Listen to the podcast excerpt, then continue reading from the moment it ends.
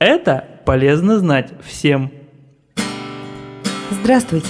Полезными советами с вами сегодня делюсь я, Арина.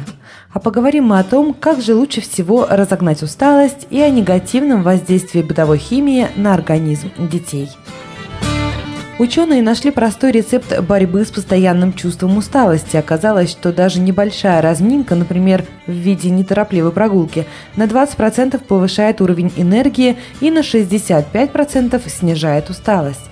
Когда человек чувствует себя усталым, он ошибочно считает, что небольшая разминка обессилит его окончательно.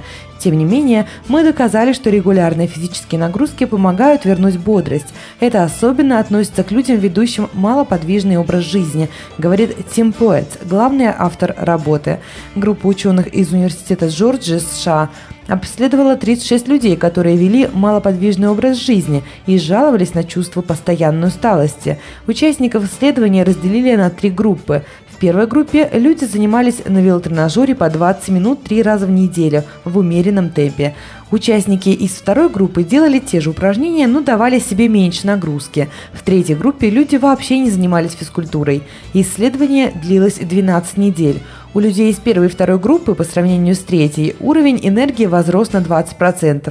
К удивлению самих ученых, у участников из второй группы легкие упражнения усталость уменьшилась значительнее, чем у участников из первой группы умеренные интенсивные упражнения. Многие современные люди перерабатывают и не досыпают. Легкая физическая нагрузка – это отличный способ почувствовать себя бодрее. Разминка гораздо полезнее, чем кофеин или энергетические напитки, говорят авторы работы. Согласно новому исследованию, дети, контактировавшие с очищающими средствами и другой бытовой химией после рождения или во время внутриутробного развития, чаще страдают заболеваниями дыхательной системы. Ученые из Великобритании обнаружили, что у детей, матери которых часто использовали во время беременности средства бытовой химии, в легких чаще выслушиваются хрипы. Чем чаще мать ребенка использовала отбеливатели, дезинфицирующие средства, стеклоочистители и аэрозоли для уничтожения насекомых, тем с большей вероятностью у ребенка к 7 годам выслушивались хрипы в легких, основной симптом бронхиальной астмы. Тем не менее, исследование не доказало, что средства бытовой химии непосредственным образом действуют на дыхательную систему детей.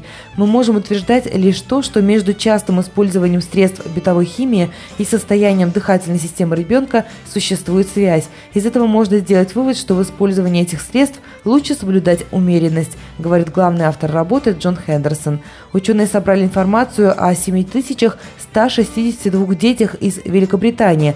Во время беременности их матери заполняли анкету, где указывали, насколько часто они используют те или иные средства бытовой химии. После рождения исследователи регистрировали случаи появления у детей хрипов в легких. Оказалось, что риск возникновения хрипов выше у тех детей, чьи матери наиболее часто пользовались бытовой химией. Вдыхание химических веществ может приводить к раздражению в дыхательных путях и вызвать воспаление. На данный момент не ясно, какие средства особенно вредны для детских легких. Эффекты недостаточно изучены, поэтому мы не можем советовать заменить какое-то конкретное средство на более безопасное, объясняют ученые.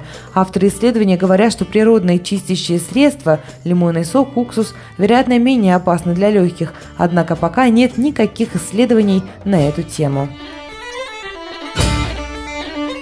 Если суммировать вышесказанное, можно посоветовать не забывать после тяжелого трудового дня уделить всего полчаса на легкую прогулку, что поможет сбросить усталость и посмотреть на жизнь в более радужных красках.